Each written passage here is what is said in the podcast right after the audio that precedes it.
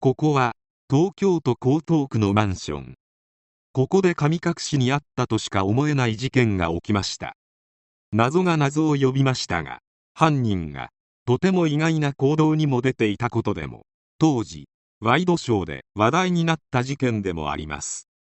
今回はこの事件についてご紹介考察をしていきます。それではどうぞ。2008年4月18日夜当時23歳の会社員の女性が東京都江東区潮見2丁目の自宅マンション内から忽然と消え親族から捜索願いが出される。マンションに設置された監視カメラの記録に女性がマンション建物から外出した形跡がないことから神隠し事件としてトップニュースで報じられた。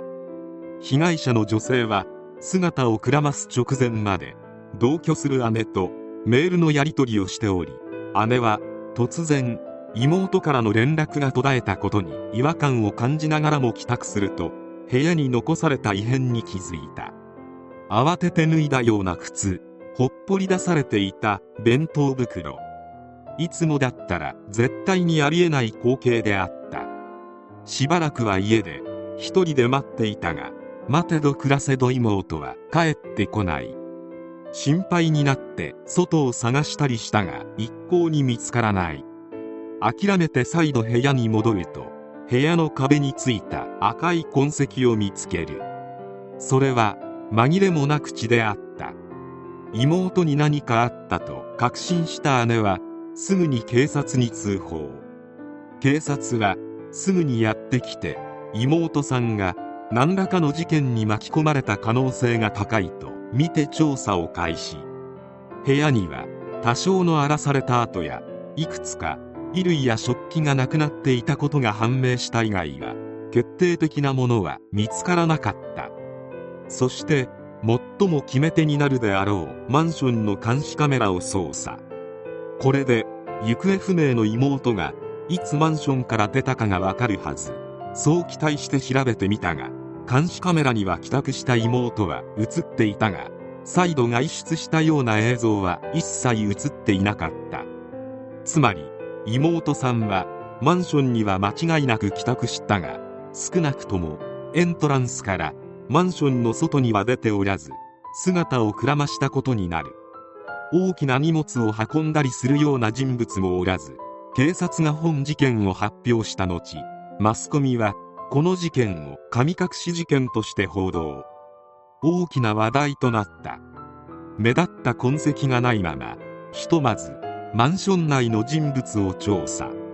そしてワイドショーなどのマスコミがこぞってマンションに押し寄せ住民にインタビューなどをした。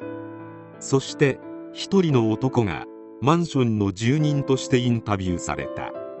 男の名は星島貴則結論から言おう今回の事件の犯人である。星島貴則は昭和50年1月4人兄弟の長男として生まれた。子供の頃から厳しくしつけられ引っ込み思案な性格になり周囲と接することに臆病となってしまう。父親の転勤のため小学校4年以降2度転校したが状況は変わらなかった。親は厳しいため頼る人がいないと考えていた星島はどんどん人と接するのを避けるようになるとともに次第に自分がそういう目に遭うのは両親のせいだと強く思うようになった。中学校に入り思春期になったが自分のこの性格では女性や恋愛は自分には無縁だと考えるようになっていった。星島は岡山県内の高校を卒業後とにかく両親の元から離れたいと考え東京都内のゲーム会社に就職。仕事ぶりは早くて正確で後輩の指導も適切であった。勤務先での人間関係に特に問題はなかったことなどを述べている。しかし両親に対する思いは変わらずで10年以上音信不通の状態となった。そして女性と接点がないまま大人になり女性に対して歪んだ思いを抱くようになった星島は2008年3月1日に自分が住んでいる部屋の隣の隣に引っ越してきた女性2人に自分の欲を満たすため事件を起こす決意をする。そして2008年4月18日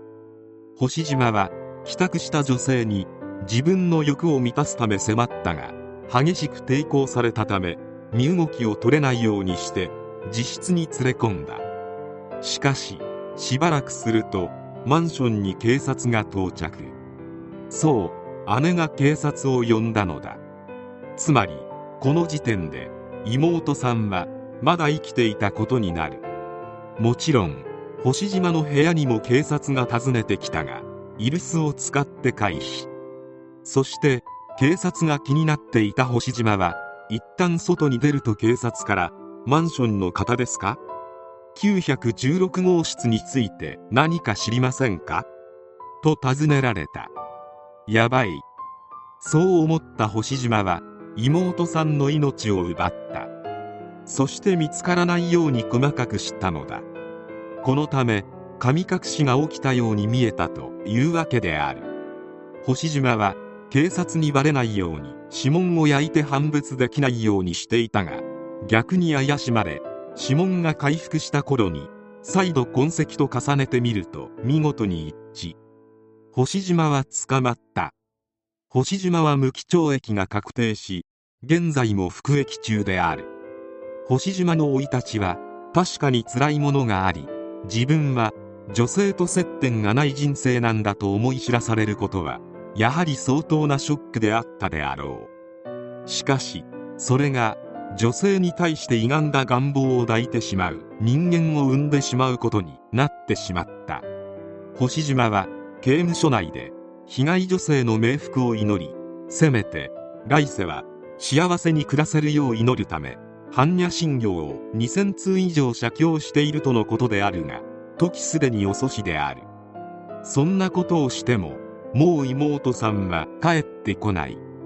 しかし警察が訪ねてきた時にまだ生きていたなど助けるチャンスはあったことを考えるととても悲しい気持ちになる。せめて被害者の方が天国で安らかに過ごせるように。それでは今回の事件についてまとめ終わります。